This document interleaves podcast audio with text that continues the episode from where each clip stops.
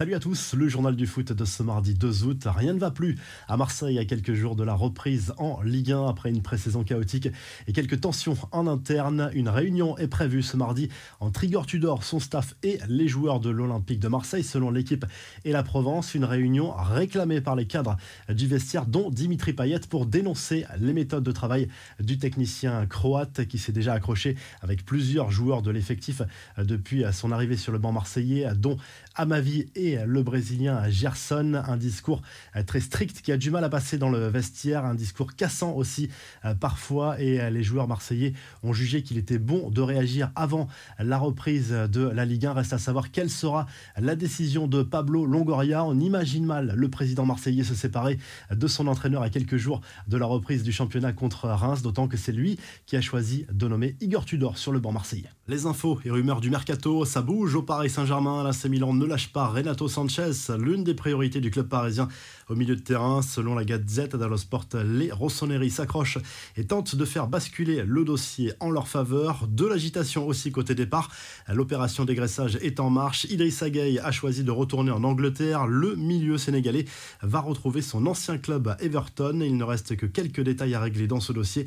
Abdou Diallo également sur le départ play, lui à l'AC Milan. L'OGC Nice passe la seconde sur le mercato après avoir bouclé l'arrivée de Beka Beka.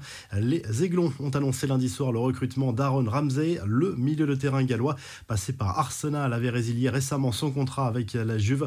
Enfin, le message d'adieu aux supporters marseillais d'Alvaro González, dont le contrat a bien été résilié. Aujourd'hui, je dis au revoir à ce qui a été ma maison pendant toutes ces années. Je me suis senti comme chez moi, j'ai tout donné pour cet écusson et je le referai mille fois à jamais marseillais, a notamment écrit le défenseur espagnol. On passe aux infos en bref. Maurizio Pochettino sort du silence dans une longue interview accordée à un média argentin. L'ancien coach du PSG est notamment revenu sur cette aventure dans la capitale française qu'il juge réussie dans l'ensemble.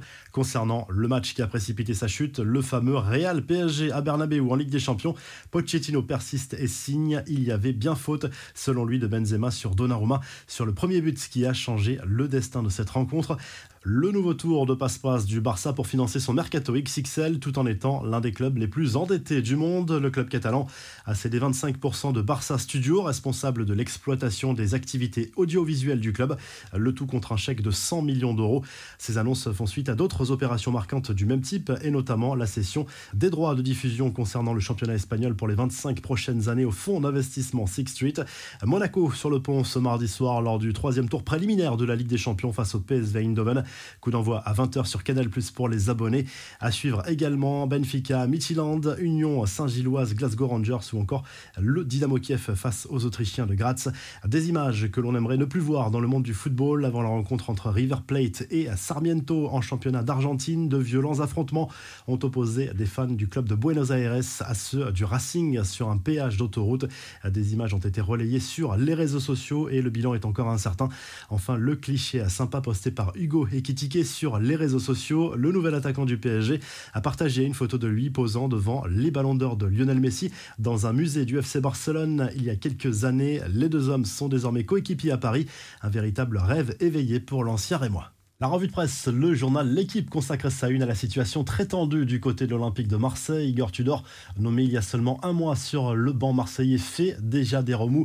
Il y a déjà le feu avant même la première journée de Ligue 1 programmée ce week-end. L'OM qui accueillera Reims au stade Vélodrome ce dimanche. Du côté de l'Espagne, le Mondo Deportivo revient sur la présentation aux médias de Jules Koundé, la nouvelle recrue du FC à Barcelone qui a confirmé avoir refusé de rejoindre Chelsea. Un accord était pourtant imminent entre les Blues et le FC Séville, mais le joueur voulait absolument rejoindre le club euh, catalan qui a réussi à boucler euh, son transfert ce week-end. Et du côté de l'Italie, la Gazette dello Sport se penche sur la saison à venir de l'AC Milan et consacre euh, notamment sa une à Olivier Giroud qui aura un rôle essentiel à jouer cette saison en l'absence de Zlatan Ibrahimovic qui ne fera pas son retour avant le début de l'année prochaine en raison d'une grave blessure. Le quotidien italien qui confirme par ailleurs l'intérêt de la Juventus de Turin pour Mertens en fin de contrat avec le Napoli. Si le journal du foot vous a plu, n'hésitez pas à liker, à vous abonner pour nous retrouver très vite pour un nouveau journal du foot.